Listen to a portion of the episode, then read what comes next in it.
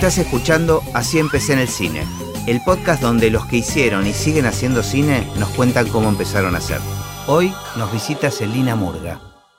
Siempre empiezo con la misma pregunta que es si tenés noción de qué momento registraste el cine. Sí, tengo noción. Y es un poco como, parece un cliché lo mío, pero es así. Cuando yo era adolescente, en Paraná, ciudad, mi ciudad natal, tenía una muy amiga, eh, Sole, que ahora vive en España y trabaja en producción, que a las dos nos gustaba mucho ir al cine. Digamos, no, no sé, no hay como, no es que un momento dije, ah, simplemente recuerdo que nos gustaba el cine, nos gustaba ver películas, nos gustaba conversar sobre películas. No sé, es como... Claro, no, no es que recordás No es una un película momento de la concreto. infancia. No, bueno, sí. Por ahí, ET. O lo que me, me encanta de esta anécdota, porque nadie se acuerda de esa película, Flash Gordon, por ejemplo. Claro, con la música de Queen. Pero es una película que nunca más encontré en ningún lado. Y yo me acuerdo mucho el momento de estar en la sala del cine Rex, no, el ópera de Paraná, que no existe más, obvio. Viéndola y la música, ¿no? Claro. No sé si quiero volver a verla. Y el, el otro día lo hablábamos con, creo que con Javi. Hay películas que conviene, que si uno tiene un recuerdo muy, muy particular, conviene no volver a verlas, qué Sí, sé tal yo. cual. Pero no sé si Flash Gordon en particular era una gran película. No, no, por eso digo que me da gracia contarlo, porque yo me acuerdo el momento, se ve que hay algo... Sí, no sé, sí recuerdo la música, no me acordaba que fuera de Queen, pero sí, el flash, tu, tu, tu, tu, Ese es ah, Freddy. Freddy, Exactamente. Pero sí, me acuerdo de algo del momento y de la sensación así musical. No porque fuera una gran película, bueno, después ET, sí. Pero vos sabés que T me llama la atención porque creo que la mitad de los entrevistados la mencionan. Es como una película que marcó una generación. Y es curioso porque hay gente que después terminó haciendo un cine muy distinto. ese- Totalmente, por eso digo, y otra, por ejemplo, otra película que de más grande que me acuerdo, y me acuerdo que volví a verla, le pedí a mi papá que me acompañe, como que había sido una cosa importante para mí, es La Sociedad de los Poetas Muertos. Me O sea, acuerdo, sí, claro. pero quiero decir, no son películas que vos decís, ah, claro, esta es la película preferida de un director de cine. Pero está No. buenísimo que sea, que sea Digamos, así, que sea por más. algún es- lado te atravesó, claro. Sí, sí. O sea, películas más comerciales, o esta de que la Sociedad de los Poetas Muertos, me acuerdo, era, era muy emotiva, un poquito cursi, ¿no? Sí, Este, película de Robin- mensaje, viste, Claro. Carpe Diem, aprovecha el día, esta cuestión como de... Sí. De, de la, de cierta idea de misión o de, de, bueno, de cómo desarrollar el potencial. No sé, sí. Me gustan me esas, me siguen gustando. Esas películas me siguen gustando. Eh, también otra cosa que veo que se repite en todos los entrevistados es muy relacionado con un otro, con, con alguna persona en específica, Mm. el, el- el registro y el placer por el cine, ¿no? Como Sí. una necesidad de compartirlo con alguien.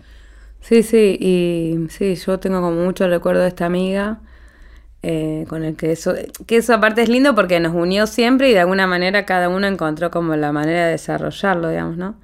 Y otra cosa que, que, que yo creo que, que también me influyó, aunque quizás más tangencialmente, es eh, mi abuelo, que es- era médico, pero era fotógrafo eh, amateur.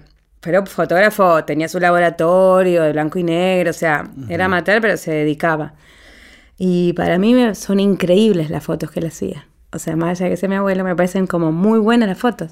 ¿Y compartías ese momento de revelado o algo? No, no. De hecho, yo medio que lo descubrí a él eh, en esa faceta, más a partir de, de- de haber recibido esas fotos, digamos, después de que él falleció, digamos. No es algo que, Ah, no, no que él me hubiera contado. No, porque me parece que cuando, digamos, mi época más de adolescente, él ya estaba más grande. Se- las fotos son muy de mi abuela y de todo la- el momento de, de- de mi mamá y mi, y mi tío chicos. No sé, ahora que me decís, no sé si siguió haciéndolo de más grande, ¿entendés? Pero son como fotos blanco y negro de, lo- de los 50, 60. eh, Y las descubriste. las descubrí después y eso también fue algo que yo siento que me retroalimentó y me inspiró de alguna manera, ¿no? ¿Y en tu familia el tema de la cultura era algo presente, digamos, más allá de esto de tu abuelo? Sí, era algo presente. eh, íbamos mucho al teatro, me llevaban al teatro a escuchar eh, música al teatro, así tipo orquestas, ¿viste? Como una salida familiar y tengo eh, recuerdos encontrados, porque por ejemplo me acuerdo mal de una vez que había un cumpleaños y me fueron a buscar del cumpleaños para llevarme al teatro. Imagínate que para mí era el antiplan. Pero bueno, quiero decir, eso era algo que sí se cultivaba. Ajá. Y que bueno, no sé. Pero después, todos médicos en mi familia, o sea que. Ah, mira. Eh, ¿Y cómo aparece el interés de estudiar algo? Eh, o sea, ¿estudiaste algo de cine después? Eh, sí, cuando estábamos terminando el secundario, en el 89, eh, 89-90, yo ya sabía que me quería ir de Paraná. soy de las que fueron de alguna manera expulsadas por la sociedad en la que vivían. digamos, bueno, expulsadas en el sentido de como una necesidad de de abrir los horizontes, digamos, ¿no? Bueno, un poco se ve en tus películas eso, ¿no? Hay algo Totalmente. y al principio yo fui muy inconsciente con eso, inconsciente en el sentido que no lo registré, pero después me empecé a dar cuenta que sí, que estaba esta cuestión del como del pueblo chico o de, ese lugar que encierra, ¿no? Y que aprisiona. Pero la sensación de expulsión es, por eso, por una necesidad de, de querer crecer, o había, o sentías algún tipo de rechazo. No, no sé si rechazo, pero como la sensación de que lo que circulaba por ahí socialmente era como corto, digamos, ¿no? Como, no sé, yo tengo una relación muy fuerte todavía con Paraná y tengo muchos amigos allá, pero hay algo de una sociedad muy endogámica, muy, muy, muy endogámica, donde realmente el otro es igual a vos o no es. Mm. Y eso yo intuitivamente sentía que no era así. Mm. Entonces, para mí venir a Buenos Aires fue, eh, primero, la sensación de libertad más absoluta, porque era acá, yo puedo hacer lo que, yo acá puedo ser quien quiera ser y nadie me va a cuestionar o me va... Y a la vez, paradójicamente, contrario a todo lo que piensa la mayoría, eh, vínculos eh, de solidaridad que yo no, no, no encontré fácilmente o no encontraría fácilmente en Paraná a ver, tengo mis amigos y está todo bien, pero hay algo donde yo acá me relaciono con alguien y no, no, sé, no, sé qué apellido tiene, no le pregunto quién es, no le pregunto dónde estudió, no, me importa. Podés, conectar. Me relaciono y conecto, ¿entendés? Eso es más raro, en Paraná no sucede. Entonces, bueno, eso fue algo que a mí siempre me... Y eh, después de que lo pude pensar y, y reflexionar así como más, en ese momento era pura intuición, era necesito irme. Claro. ¿Y, que, ¿Y decidiste, te viniste sola? No, no, no. Porque en ese momento eh, había muy pocas opciones para estudiar. Entonces era muy común que la gente se fuera a Córdoba, a Buenos Aires o a Rosario. Eh, en carreras en general. sí, en general. La verdad que después eh, empezaron a ver más, pero en ese momento era poco. Y entonces vinimos con cuatro amigas. Cuatro, cinco, bueno, fue como mutando vivíamos como en dos departamentos cerca. Eh, eh, los, primeros, los primeros dos departamentos en los que vivimos eran en el Congreso, ¿viste? Esta cuestión de, los provincianos que vamos al centro para sentir que estamos contenidos. Entonces vivíamos ahí, frente, eh, cerca del Gomont, o sea, como en la otra cuadra del Gomont, después en Perón y Callao, o sea, ahí. Pero ya, ¿vos sabías que venías a estudiar cine? Yo empecé estudiando comunicación social. Eh, me parece que todavía no, había muchas opciones de cine en ese momento. Bueno, seguramente sí, creo que la NERC ya estaba. Y la Avellaneda también. Eh, ¿Y, una de estas amigas con las que viniste era tu compañera de cine? Eh, no, ah. no, no, porque ella en ese momento ya se había, la madre se había ido a vivir a España y ella se fue con ella. Eh, entonces estudiamos, empezamos a estudiar comunicación social. Al año, metele no sé cómo me enteré que existía la FUC, que había, no me acuerdo exactamente en qué año fue que empezó a existir, digamos, pero yo fui a averiguar y cuando entré, como que la idea del cine me seguía rondando, había algo de esto de comunicación social, encima era en El Salvador, porque no me animé a la uva, ¿viste? Había algo como de esta cuestión del pueblo chico que... Necesitabas más contención. Sí, la verdad que sí, en ese momento sí. Eh, entonces me metí en la Universidad de El Salvador, que nada, fue como algo que un error en, para mí, digamos, no digo que sea un error para otros, pero no, no, era publicidad, periodismo, pero como que no me encontraba mucho. Y cuando entré a la FUC, eh, fue como, acá quiero estar. digamos. Yo siempre tuve como una relación como con los espacios muy concreta, ¿viste? Como- Intuitiva. Sí, intuitiva de este, este- en este lugar quiero estar. Y así fue, como hice medio año, hice las dos, como para terminar, estaba como en la mitad del segundo año de comunicación social y después ya largué y me quedé ahí en la FUC. Y ahí encontraste Y ahí encontré, sí. como Sí. el camino. Sí, al principio como, como yo tengo como una personalidad, digamos, un poco reservada, digamos, quizá ahora no tanto, pero como que no es que, no soy de esas personas que sobresalen del, en los lugares, digamos, cuando en lo grupal me tiendo a perderme. em, No, no buscas llamar la no. atención. Entonces, en el FUC nunca hice como un corto curricular o nunca fui de los que, ah, este es el director del grupo. Viste que había como esas figuras así de, él es el director, él es el que tiene talento para. Entonces, por ahí al principio no fue tan fácil encontrar mi lugar. A otros era como más, ah, ella hace arte, ella hace. ¿Vos Para tampoco mí, sabías bien qué era, qué era lo no, que querías? No. Pero te anotaste en la carrera de dirección. Sí, pero en ese momento no había Ah. tanta opción como Ah, ahora. ok. Claro. Sí, eh, por algún motivo empecé como a tender más hacia los roles en dirección o en producción. Hice algunos cortos, pero no eran los elegidos, digamos, no eran como cortos extracurriculares, que en eso la FUC siempre fue como muy in- inteligente la, la, digamos, la línea de apoyar y, impulsar que todo el mundo pudiera filmar, digamos, como habilitando mucho los equipos y fomentando eso. Entonces sí, hice algunos cortos. Y en paralelo, digamos, yo empecé en el 92. Terminé en el 97. Metele que en el 96-97 empecé a laburar en publicidad, que tal cual hablábamos, es, es como, era en ese momento como la salida laboral más evidente y, concreta.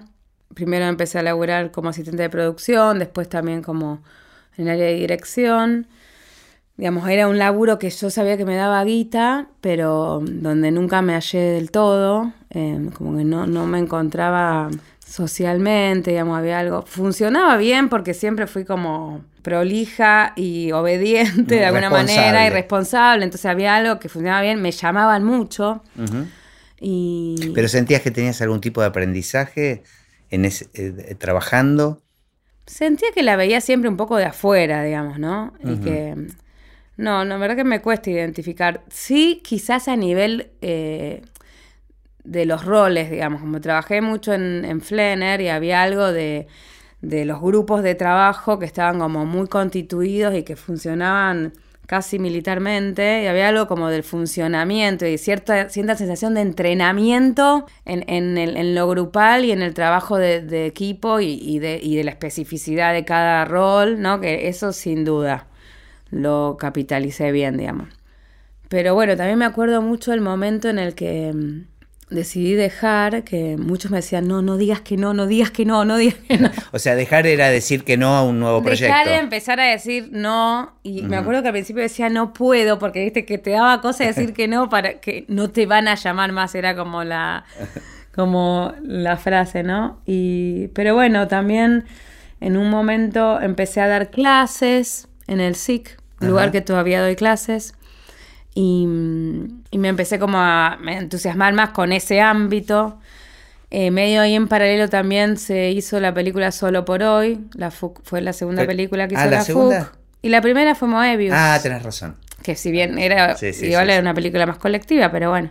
Y esa experiencia, donde ahí estuve como en el equipo de dirección, hicimos el casting, digamos, como que para mí fue determinante.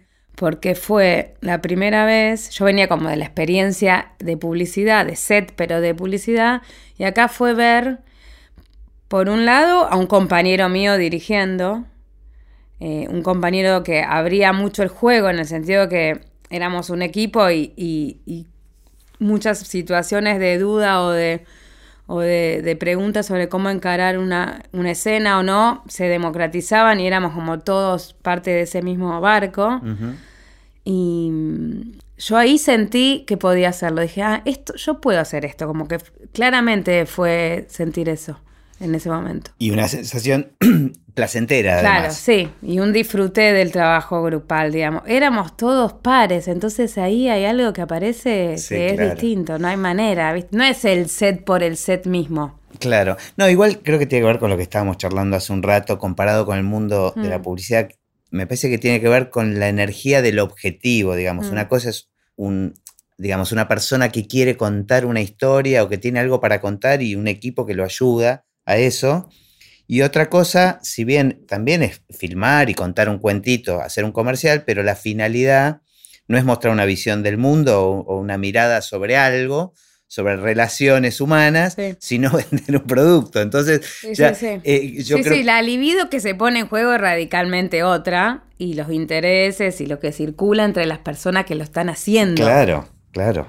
Es Porque que hay de alguna otra manera finalidad. vos te, te impli- en, en una historia que, te interpela, digamos, humanamente, se ponen en juego otras cosas, ¿viste? Seguro. Aunque no coincidas con esa mirada, no Sí. deja de ser una mirada sobre el mundo y es interesante estar abierto a, a verla o ayudar a, a- a comunicarla. Sí, tal cual. Y ahí sentiste que, que te interesaba escribir, dirigir. Yo sentí que podía estar en el lugar del director. Como lo vi a Ariel, y Ariel siempre, bueno, sigo siendo muy amiga de él, tiene esta cuestión como muy eh, de un director que se pregunta mucho y, y a la vez en ese preguntarse era muy abierto. Entonces había algo de eso de estar pensando y haciendo que con el que me copé. Y de hecho, bueno, esta idea del director que, que todavía hoy eh, defiendo mucho frente a mis alumnos, un poco la idea de desmistificar ese lugar de- del director como el lugar del saber, ¿viste? Del lugar de la persona que tiene claridad absoluta en lo que está haciendo. En realidad,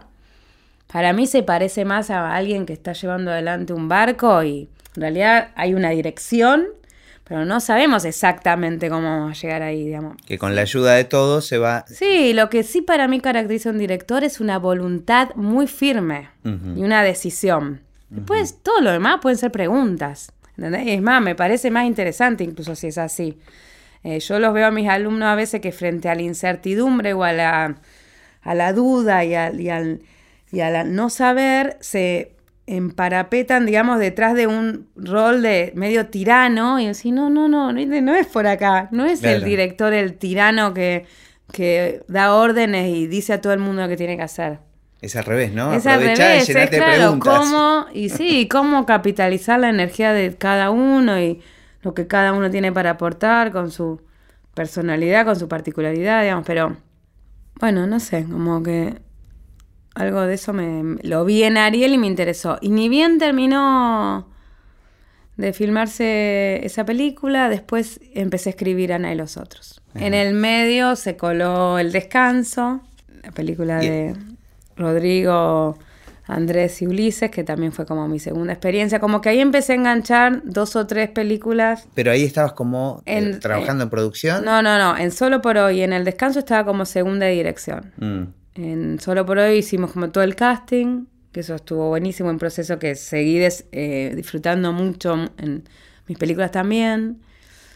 Y en El Descanso fue más continuidad y como el rol más del segundo de dirección con los actores y eso. Después hice como allá como asistente de dirección eh, la primera película de Damián Cifrón, eh, en el, Bajo el fondo del mar. Que era con Que- Dolores Fonsi. Con Dolores Fonsi, Daniel Hender y Gustavo Garzón. Eh, esa película se filmó en dos etapas. Yo creo que había sido una decisión, no me acuerdo exactamente por qué, se había decidido desdoblar los rodajes. Hice toda la primera etapa y ya ahí yo había avanzado mucho con, con el guion de Ana y me acuerdo que cuando terminé ya la experiencia de, de ese rodaje con Damián, Con también eras compañero, eh, compañera en Él- la FUC. Él iba un año o dos menos que yo. Ajá. En realidad llegué ahí porque yo era muy amiga, sigo siendo, de Natalie Cavirón, eh, que tiene una productora que se llama Tres, eh, Tres Planos. Ella hacía la producción de esa película. Y ya habíamos trabajado juntas. Ah, porque también hice el asistente de dirección de sábado. Habíamos trabajado juntas ahí y ella me convoca, digamos. Damián lo conocía, pero no, no era yo su amiga. Bueno, cuestión que ya, ya no, te- ni bien- no terminé ese, ese rodaje y me metí de lleno con Ana y los otros. ¿Ya habías terminado la FUC? Había terminado la FUC, sí. La FUC la terminé en el 97, no, 98 PTL y esto ya era más en el 2000. De hecho, Ana y los otros fue como, como una experiencia muy fuerte de rodaje porque fue... Plena crisis. Plena, o sea, fue empezar a filmar después del diciembre de 2001. Y mm, recuerdo mucho ese momento porque era un momento donde todo el mundo me decía, eh, no, no filmes, estás loca, no es el momento, digamos como, viste, como que había mucha incertidumbre alrededor, el país se caía a pedazos, obviamente. ¿Y vos la estabas haciendo con fondos del Inca? Y yo tenía, no, no, en ese momento no, viste, el sistema de, de subsidios era distinto y un poco teníamos la experiencia positiva de Mundo Grúa, que había sido una película que se había hecho por fuera del Inca y que después había accedido a subsidio. Era como un poco en ese momento el modelo a seguir. Ok. Entonces, eh, yo tenía equipos de la FUC, cámara, eh, una cámara Super 16, de, no, 16 era en ese momento esa cámara, que era una cámara que tenían Juan Villegas y Bill Nieto, que la compartían y la alquilaban, me la prestaban, a mí me la prestaban. Tenía apoyo de la provincia y la ciudad de Paraná, que nos daban alojamiento, pasajes y comida a través de, bueno, visto, de descargar impuestos en, comercios, digamos. Y tenía plata que me prestaba mi vieja, que era básicamente para, comprar las latas. Era como todo, ¿viste? Una lata más, una lata menos, una latita más, una latita menos. O sea, me acuerdo de tener anotado Tipo, ¿cuántos metros tirar para cada toma? claro. Ahorrando. Y así se. Bueno, esto es como la estructura eh, financiera con la que se hizo la película. Obviamente no sabíamos cómo íbamos a terminar. En ese momento era bueno, sabemos filmar y después vemos. Claro. Y, y sí, bueno, el rodaje fue un quilombo. Imagínate cuando me preguntan cuánto costó, no puedo hacer los números porque era una mezcla entre patacones, lecops, federales, pesos y dólares. O sea, Qué genial. Imposible calcular. qué genial empezar con una película en esas condiciones, ¿no? O sea, cuando uno lo puede ver.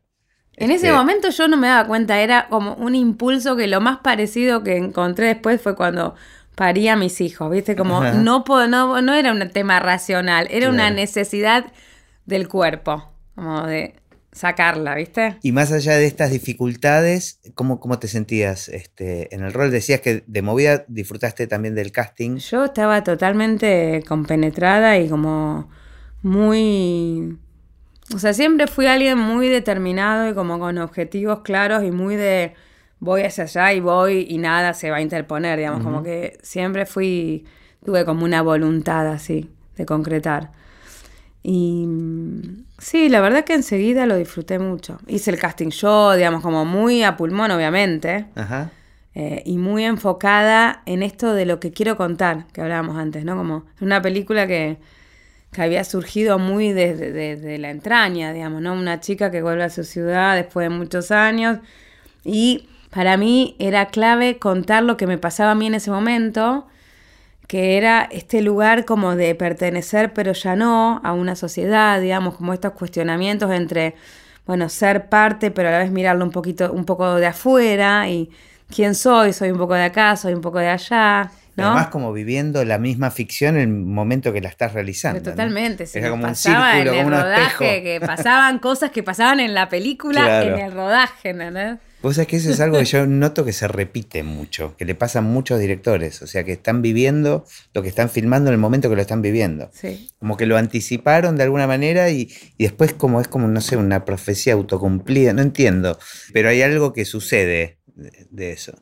¿Y dónde, dónde te sentías más cómodo? O sea, ¿cómo, cómo te, sentías que estabas haciendo tu primer película como, en ese rol o ya venías, digamos, de todas estas prácticas era como una cosa que fluía naturalmente. Mm, no sé. Digo, te levantás a la mañana y decías, uh, estoy haciendo mi película. O sea, ¿entendés lo que quiero decir? Como. Eh, me parece un poco de las dos cosas, quizás, o sea, me sentí siempre como muy eh, en la acción, ¿viste? Como no, no. No detenerte demasiado. Así como yo soy alguien que piensa un montón las cosas y a veces creo que demasiado, pero en ese momento cuando yo lo miro para atrás digo, estaban bastante loca. En el sentido de que estaba muy enfocada que eso era lo que tenía que hacer. Y nada me distraía de ahí. Y, creo que en un punto eso fue lo que me salvó también, digamos, porque no sé si se hubiera hecho esa película en otro contexto, esta cuestión de no esperé, esperar, esperar a qué, digamos, como que había también, me parece una pulsión y una necesidad de todos los que hacíamos la película de embarcarnos en una que pudiéramos eh, digamos, frente a un país que se caía a pedazos, como la necesidad de agarrarse de algo que pudiera depender de nosotros, digamos, que pudiéramos hacer concretamente con nuestras manos. Como que eso fue algo que estaba muy en el espíritu de los que estábamos ahí, ¿viste? Y sí recuerdo momentos, como escenas, momentos de colapso, momentos de levantarme y decir, eh, no sé, un día frente a una escena o frente a un quilombo de producción, porque yo estaba muy involucrado, obviamente, en la producción, de levantarme llorando, pensando, hoy no voy a poder hacer nada, como sí, recuerdo eso, pero como momentos muy puntuales, como viste. Y después ir a resolverlo. Y después, y después avanzar, sí, como... ¿Y cuánto tiempo de rodaje fue? Fue un rodaje largo porque nos agarró eh, una de estas corrientes del niño, ¿viste? Viste que cada tanto hay estas corrientes de donde hay mucha lluvia. Y deben haber sido ocho semanas, ocho, sí, ocho semanas. Casi impensado hoy, ¿no? Hoy es impensado, sí, era un rodaje que no era complejo respecto de la logística, pero sí tenía mucho exterior, mucho. Entonces no, y una película muy pensada para el verano, para el sol, para la luz. Claro. Y, teníamos muy pocas eh, locaciones de interiores que funcionaban como cobertura, digamos. Y me acuerdo aparte en una, una, una escena que era una escena larga, que era una fiesta, que la estábamos filmando en una quinta que tenía un acceso que era un perno, porque era, era bueno, era barro en ese momento, en realidad era tierra, pero fueron días y días y días y días de lluvia y no podíamos entrar con los camiones y era como estar empantanado literalmente en una situación, ¿viste? Y fue la fiesta más larga. Y decime una cosa, más allá de que lo estabas haciendo con amigos, Sí. ¿Cuál era tu apoyo más importante? O sea, ¿en quién sentías que, podías descansar o que te daba la seguridad en rodaje? Em, qué buena pregunta. No, bueno, yo ya estaba saliendo con Juan en ese momento, Juan Villegas, y claramente, si bien él no estaba en el rodaje, te acompañaba. Eh, sí, 100%, 100%. Y siempre fue y siguió siendo como un interlocutor muy de, el primer interlocutor para todas las instancias de, del rodaje, digamos, y, de más que de rodaje de, del proceso. De hecho, eso es como algo que nos diferencia mucho en el sentido que yo necesito como esto y esto qué tal y esto qué te parece y, y si no y si mejor como que me, me pregunto mucho todo Ajá. y me gusta como abrir el juego y escuchar. Tener un frontón, ¿no? Tener alguien y que, que, por ahí son, hay veces que eso te pone en jaque, porque obviamente te hace dudar, pero hay algo del movimiento ese de ida y vuelta con otro que a mí siento que me tira hacia adelante, digamos. En cambio él es como alguien más reservado que resuelve él y que es como algo más de uno. No le importa tanto la opinión de la afuera. Y sí, y siempre fue como esa una diferencia fuerte en cuanto a lo creativo, digamos, entre nosotros. Sí, me da curiosidad ese tema, porque no es común encontrar parejas de eh, directores. Sí. ¿No? O sea, eh, es común que eh, parejas dentro de la industria con roles muy distintos, pero... Sí, sí, pero bueno, también es porque nosotros nos conocimos en la FUC. Si bien mm. no empezamos a salir ahí, pero nos conocimos en la FUC.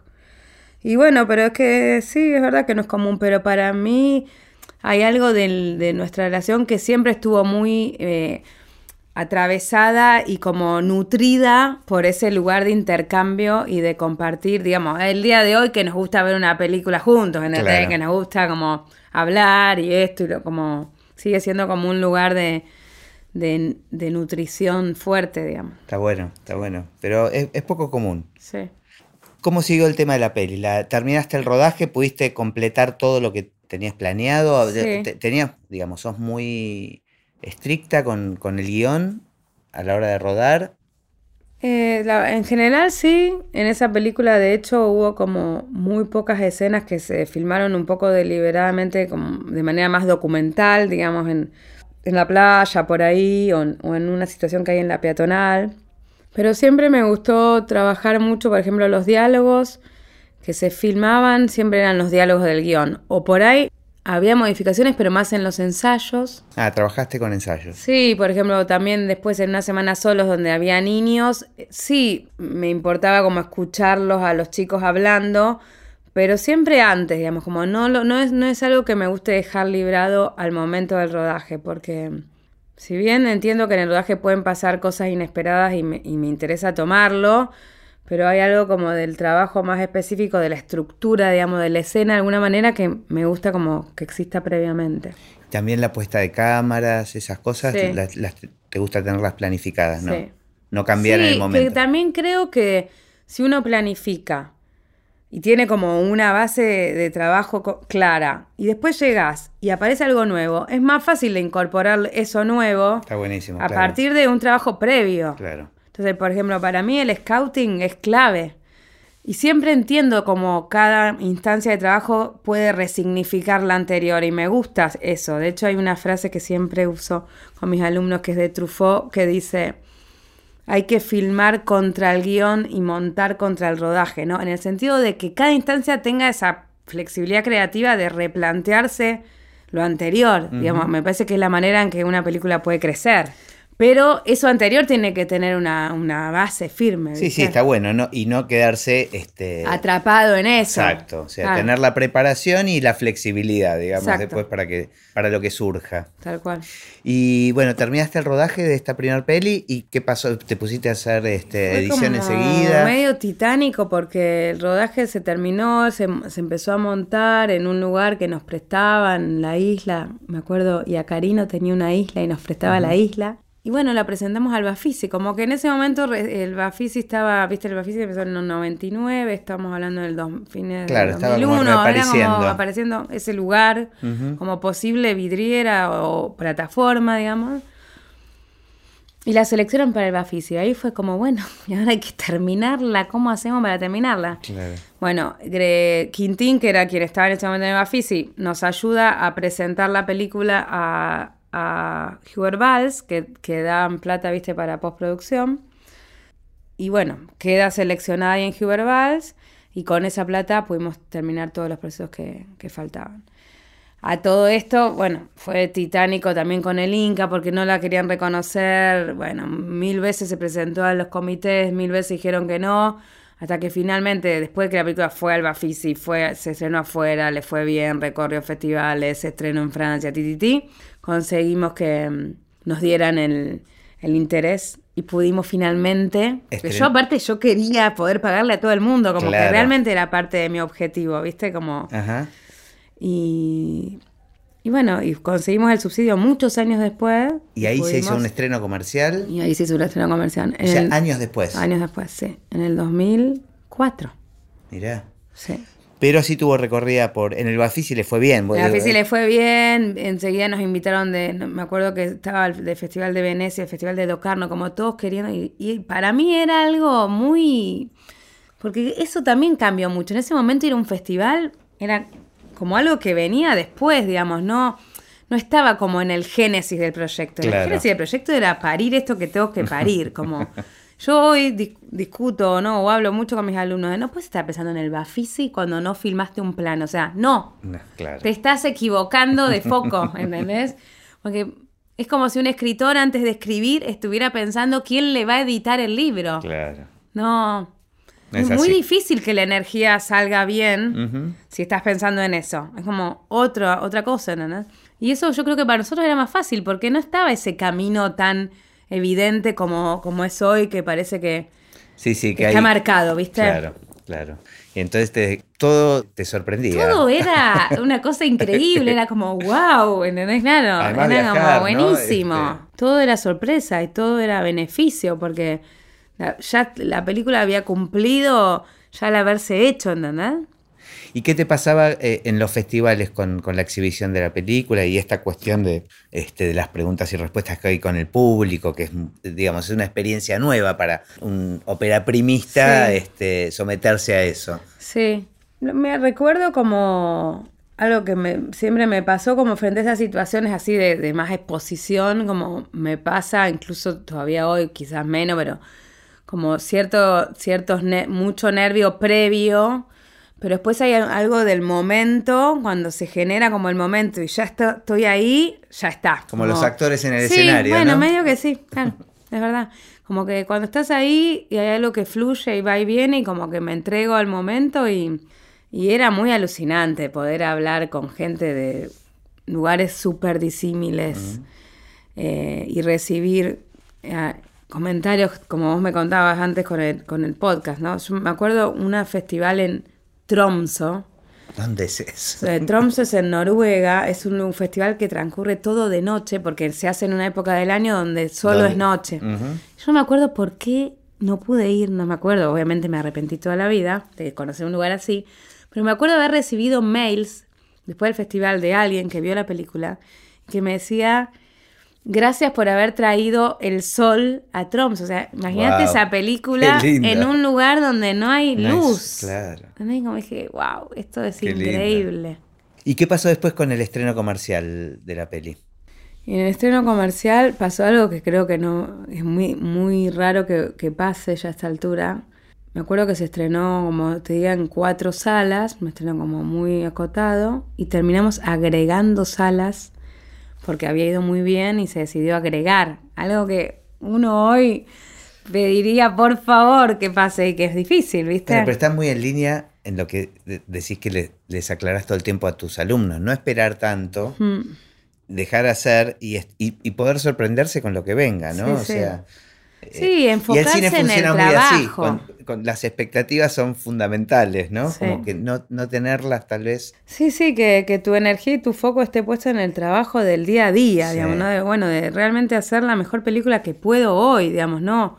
Pero yo creo que para ellos es muy difícil, para las generaciones, porque hay algo del- de, de las redes sociales y de, y de algo que está tan estallado en el afuera y tan como que la vida pasa afuera, ¿viste? Sí, sí, Entonces sí. es muy difícil ese lugar más íntimo y más reconcentrado sobre, sobre lo concreto, no sé. Es, es todo un desafío, me parece que es, realmente es distinto. Bueno, pero sentiste que fue un punto muy importante eh, Sí, esta claramente. película. Sí, sin duda. Uh, hay un antes y un después después de esa película para mí, sí, sin duda.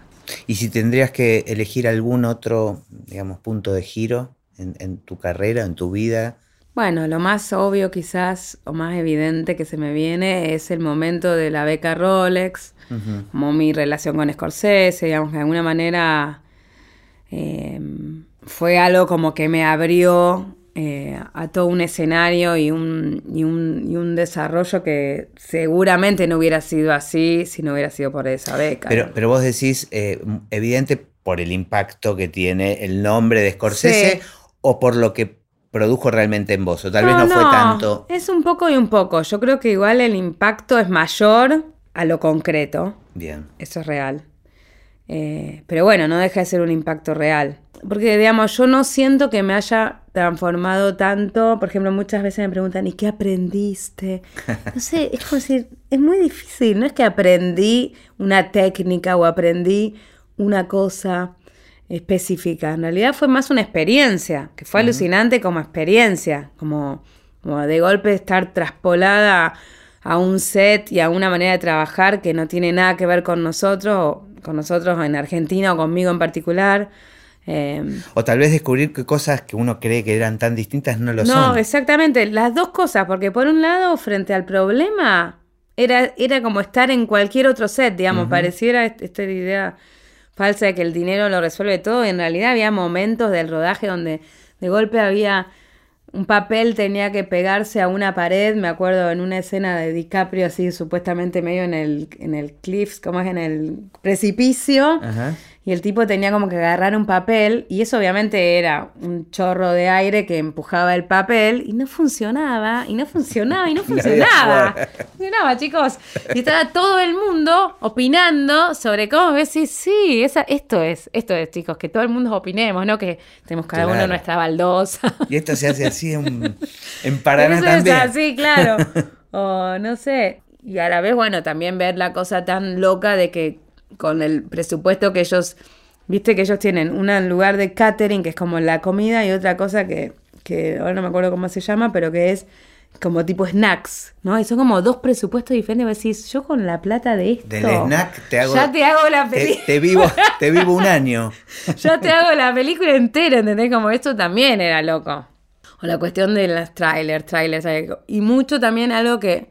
El, el tema de filmar en estudio, que para mí es un embole atómico, digamos, como que yo necesito como estar en la realidad. No sé, hay algo del rodaje que siento que me permite estar en lugares que yo, Celina, no estaría naturalmente. O relacionarme con gente con quien por ahí no me relacionaría naturalmente, digamos. No sé, por eso me gusta trabajar con actores, por eso me gusta como ir a filmar a lugares que no sean como mi ámbito más, más directo, digamos, como, y en, en ese sentido, filmar en un set es como estar en una oficina, ¿viste? Claro. Bueno, pero era el- novedoso, digamos, sí, ¿no? sí.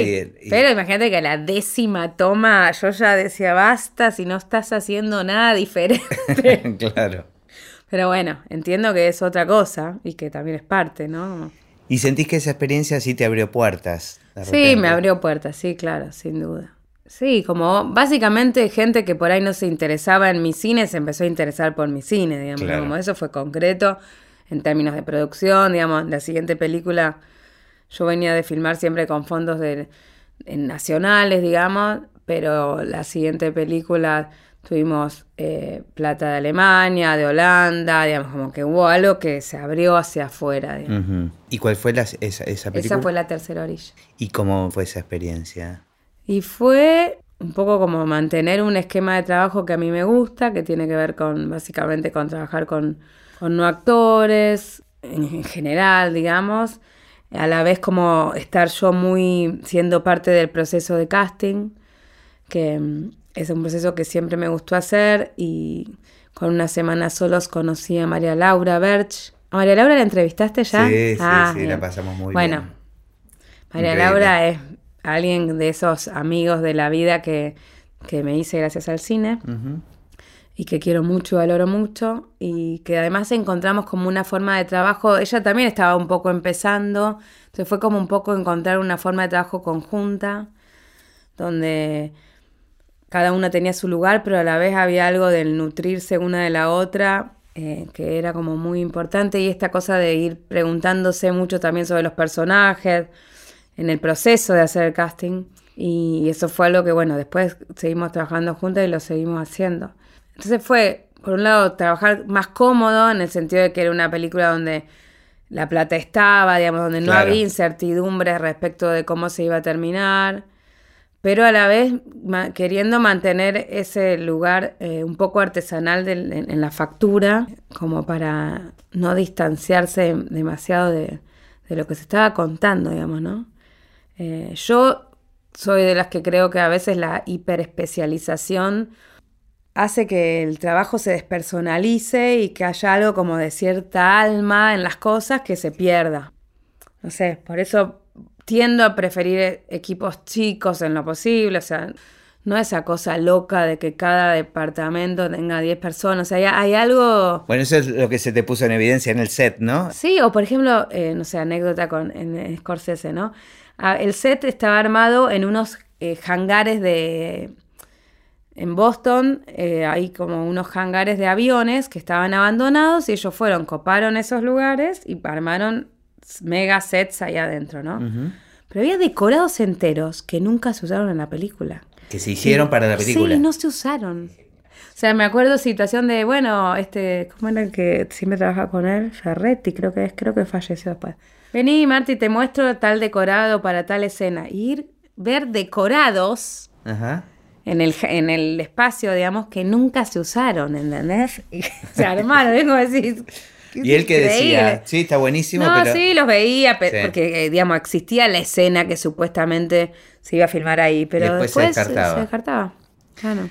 Ahora, a lo largo de la charla te sentí hablando mucho de la preproducción. Sí, O sea, sobre todo mencionaste muchas veces el tema del, del casting. del casting. eh. Bueno, y hablaste de procesos del rodaje también. ¿Qué te pasa con la postproducción? ¿Qué relación tenés? ¿Qué Eh, es lo que me atañe más a mí? Difícil, no, no. Es que es re loco porque yo, esto que te decía de lo material, ¿no? Como para mí hay algo de la previa, ya sea del casting o del scouting, como de la película empieza a materializarse. Claro, y, tiene esa magia. Y me estimula mucho el hecho de ir a un lugar y decir, ah, y que se me ocurra algo que no se me había ocurrido antes. Hay algo de eso que me estimula mucho. Por eso le doy como tanta bola. Después eh, viene en montaje la etapa del bajón, ¿no? En el sentido de que. Es una mierda. Y que. como que cuesta llegar a esa síntesis que después hacer la película en el sentido de que es el momento donde uno empieza a darse cuenta que hay cosas que piensa que están y que no están, ¿no? Entonces, para mí es clave como quién es tu interlocutor en ese momento. Eh, yo trabajé bastante con Elian Katz, una montajista, que para mí es una grosa, tiene como una manera de además de que es muy buena en su trabajo, también es muy buena como, como compañera de, esa etapa. Alguien que puede decir sin dudas todo lo que piensa, pero a la vez también sabe cómo respetar los tiempos del otro, porque es un tema, a veces es un tema de tiempo. Absolutamente, lo vivo a diario. Y eso. El cómo decirlo también y cómo. Cómo, cómo dejar que el otro lo procese. Exacto, sí, sí. Y quizás una de las grandes ventajas de, ser, de tener mi propia productora con Juan es que siempre pude a veces con más esfuerzo o con menos, dedicarle mucho tiempo a la postproducción. Que es algo que en realidad cualquier productor te echa Claro. Pero nosotros, como también los dos somos directores, hay algo de respetar ese espacio, que por lo menos hasta ahora lo venimos logrando, digamos. Y me gusta mucho trabajar dejando tiempo, por ejemplo, no sé. Eh, no me acuerdo exactamente los, las semanas, ¿no? Pero metele que con Elian trabajábamos primero un mes y medio de corrido, todos los días, todos los días. Después empezábamos a espaciar y nos encontrábamos, no sé, una vez a la semana, veíamos la película, hacíamos cambios, nos íbamos a casa. Respiraban. sí. Porque yo, bueno, te pasará, hay un momento donde la tenés tan cerca que no ves nada, nada, nada. Entonces, esos momentos donde tu mente se, va, se pone en otro lado, ¿eh? hace que cuando la vuelvas a ver, bueno, de golpe aparecen cosas que antes no podías ver. Y entonces me gusta mucho esa etapa. Más allá de que, como te decía antes, también es un momento de crisis en el sentido de que, de bueno, eso, de darse cuenta que hay cosas que uno pensó que iban a estar y que no se lograron, y también descubrir, bueno, qué cosas sí están, ¿no? Como un poco reinventar la película en función de lo que sí está.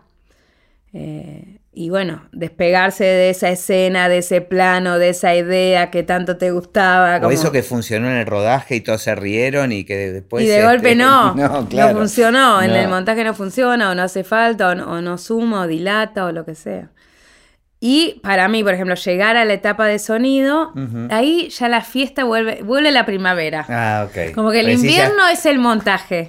Porque es el momento donde esto, donde uno se enfrenta con, el material concretamente. También me gusta y en general lo he logrado hacer como que haya, los sonidistas a veces no me quieren por esto, pero algún mínimo instancia de, diálogo entre el sonido, entre el armado de sonido y el montaje, ¿no? Como un mínimo de intercambio posible donde, bueno, capaz que con sonido este plano necesite un poco más o un poco menos, como que siempre sé que es medio crítico porque, bueno, después... Hay que rearmar, hay que, reacomodar. sí. No, pero yo creo que está buena la comunicación entre mm. postproducción de sonido y montaje. Mm. O sea, me parece que en ese proceso está bueno y muchas veces es lo que decías de estos tiempos que uno se puede tomar para respirar, para tomar distancia. En el esquema de ahora es muy difícil. Mm. Es muy difícil porque hay que cumplir con tiempos para, para tener la plata, entonces eh, se pierde Sí. Eh, totalmente. y... Una montajista que, entrevisté en Rosario que hablaba de la estufita, que, de una película que hicieron con Paula Hernández, y era eso, el momento de tomarse, ir a la estufita para pensar, para respirar, ¿no? Y es como que e, ella decía y se quejaba y dice, ya no hay tiempo, no, si no, no puedo vivir de esto. No, me puedo dar el lujo de, de tener horas perdidas en la estufita. Claro. Sí, sí, sí, es un tema. Y eso también es un tema. Si vos estás trabajando para un festival, esto que te decíamos, ¿no? Llegar a tal lado. Em, claro, que eso es muy común también. Que también es muy común, pero yo nunca entré en esa lógica, digamos, en el sentido de que voy a llegar a donde llegue cuando la película esté terminada. O sea, ¿qué me garantiza qué? Es como muy tramposo también ese, ese razonamiento, digamos, porque en realidad lo único que yo puedo asegurarme y que me quizá me, me, me, pueda garantizar un buen final es hacer la mejor película que puedo. Y para hacer la mejor película que puedo necesito... Tus tiempos. Ese tiempo, qué sé yo. No sé, ojalá se pueda seguir trabajando así. La verdad que yo hace bastante que no filmo. La última fue esa, Tercera Orilla. Y entiendo, bueno, lo que vengo viendo en este tiempo es, es como una pauperización muy grande del trabajo digamos, ya sea en el rodaje, que los rodajes hoy, seis semanas es como tocar el cielo con las manos, digamos, no sé. Eh, bueno, me lleva perfecto para la última pregunta, que es, ¿cómo ves el futuro del cine? Ok. Em, Digo, más allá de la situación este, actual, ¿no? O sea... No, la verdad que no es fácil. Yo siento que el cine como, digamos, ya sea desde su esencia narrativa como también su esencia de exhibición está mutando hacia otra cosa. Eh, creo que el cine como lo conocimos nosotros, digamos, en relación a, este lugar que combina tan a la perfección lo íntimo y lo público, ¿no? Esta cuestión de poder ser partícipes de, la historia de, de, una persona de una manera muy íntima y muy empática, pero a la vez estar compartiendo ese hecho colectivamente y esa relación colectivamente, creo que es algo que naturalmente se va a ir cada vez em, teniendo menos espacios, digamos, ¿no? Eh, creo que lo que más va, ha cambiado la forma de hacer es la forma de ver, digamos. Hay una realidad que es que cada vez más personas ven cine solos en pantallas chicas, digamos, eso es un hecho. Después, yo tiendo a ser optimista o me gusta tratar de ser optimista en el sentido de que también tendremos nosotros como, como generadores de, historias que adaptarnos y tratar de leer el momento. Para mí hay algo muy importante para seguir viviendo es leer el momento o intentarlo, digamos, entender el momento, no desde un lugar de todo tiempo pasado fue mejor, sino de, bueno, esto hoy es así, ¿cómo yo hago para eh, sumar, para contar, para aportar a esto que está, que está hoy, digamos. Me parece que ese es el gran desafío. Igual yo también soy optimista y creo que esa necesidad como la que vos tuviste, que casi de parir y de que tenemos de contarnos historias, es como inevitable. Entonces, por más que los formatos no colaboren o distorsionen o, lleven la cosa para otro lugar, la necesidad esa se va a hacer lugar, ¿no? Como se hace lugar la naturaleza. Totalmente, sí, sí, por eso es como un cambio y me parece que cuanto más flexible uno esté, mejor es. Claro, tampoco ponerle resistencia, ¿no? Sí, porque si no caemos en el todo tiempo pasado fue mejor y yo no creo eso, digamos, si, si, si, me entrego a ese pensamiento me quedo en mi casa, quiero decir, como, ¿no? ¿Y estás con ganas de volver a filmar? Sí, sí, muchas. ¿Estás escribiendo? Sí, es loco porque yo soy también así como tengo mi tiempo para, para la post. Eh, me gusta también, no soy de que necesito filmar todo el tiempo. Entonces, la verdad es que hasta el año pasado estuve más escribiendo, más como tratando de encontrar la historia, como con pocas ganas de set, digamos, porque son energías muy distintas, ¿viste? Y ya del año pasado eh, me empezó como a volver esa, esas ganitas de, de, esa, de esa, instancia de, creación colectiva, ¿no? De esa adrenalina que, que genera el rodaje. Y tengo, estoy ahora con dos proyectos de ficción y uno de documental, un poco más verde el de documental, pero dos proyectos de ficción muy distintos. Eh, uno es como una película pensada para una coproducción con España, con una actriz española que está involucrada y estamos como muy contentas las dos de trabajar juntas, que es Emma, Suárez. Eh, pero bueno, es una película grande, entonces está como llevando su tiempo armarla.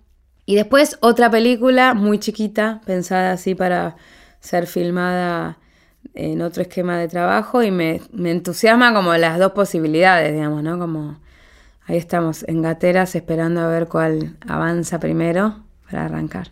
Bueno, gracias. Bueno. Lo, lo disfruté un montón. Buenísimo, yo también. Muchas gracias.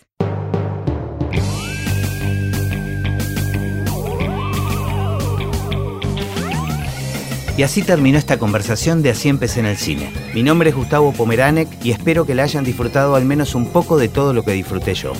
Recuerden que se pueden suscribir para escuchar todos los episodios que vamos subiendo en asíempecenelcine.com. También nos pueden buscar en Apple Podcast, en Spotify o en cualquier otra aplicación de podcast. Los espero en el próximo. Chao.